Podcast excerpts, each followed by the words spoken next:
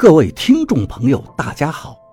您现在收听的是长篇悬疑小说《夷陵轶事》，作者蛇从阁，演播老刘。第一百七十二章，道教的源头众多，不是张天师一个人能创立的。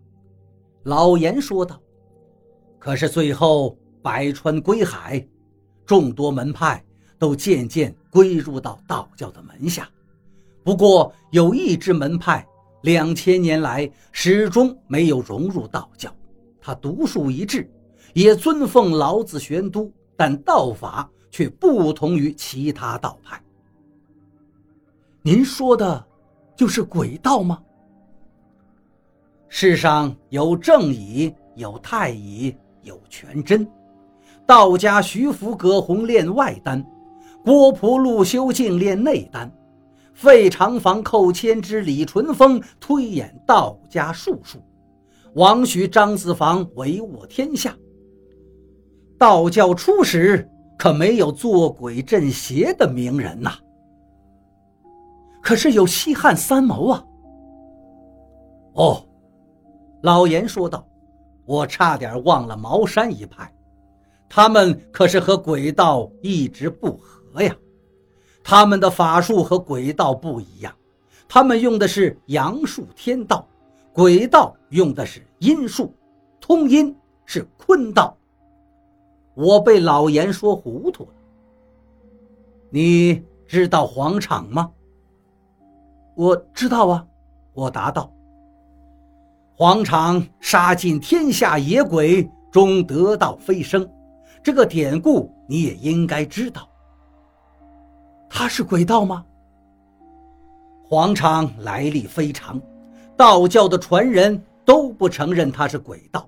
可是，老严说道，他留了一个东西，却一直是鬼道的信物。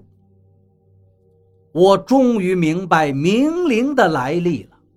怪不得金钟和老严都想得到冥灵，冥灵这个东西绝对不该属于杨氏。那些道士和尚和我住一个屋的，我问道：“他们到底为何而来呀？”明天你就知道了，老严说道。你回去休息吧，我把行动计划推迟一天，明天。我带你去大泥村，这儿不是古庙乡吗？古庙乡的情况我们已经控制了，可是大泥村，老严向我点点头，我知道他的意思。回到帐篷，我怎么都睡不着了，心里想着，老严能答应带我去找赵一二和王八，可是交换的代价是把明灵给他。这么做了的话，就对金仲失信了呀。金仲岂不是会对我恨之入骨？想到这儿，我连忙从床铺上够着身子去看金仲在干什么。可是金仲的床上并没有人，他去哪儿了呢？我等了好久也没见他回来，看来他应该不是上厕所了。那么这么晚，我们又被控制的这么严，他能去哪儿呢？我忽然意识到金仲去哪儿了。那个老严会对金仲说些什么呢？我又睡下了，等着金仲回屋的声响。可是等着等着，我就忍不住困意，渐渐的睡着了。早上起来，看见金仲已经穿戴整齐，对我说道：“今天我们所有人都可以到乡里去看看。”老严同意了。我猜不透金仲到底对我有没有怀疑，我安慰自己，老严应该不会把我和他之间的协议透露给金仲。可是老严和金仲之间又达成什么交易了呢？我忽然发现，我和金仲之间在相互防备着，都在刻意回避对方的思维。一群神棍、和尚以及道士都到了古庙乡。当然还有一队武警在保护着。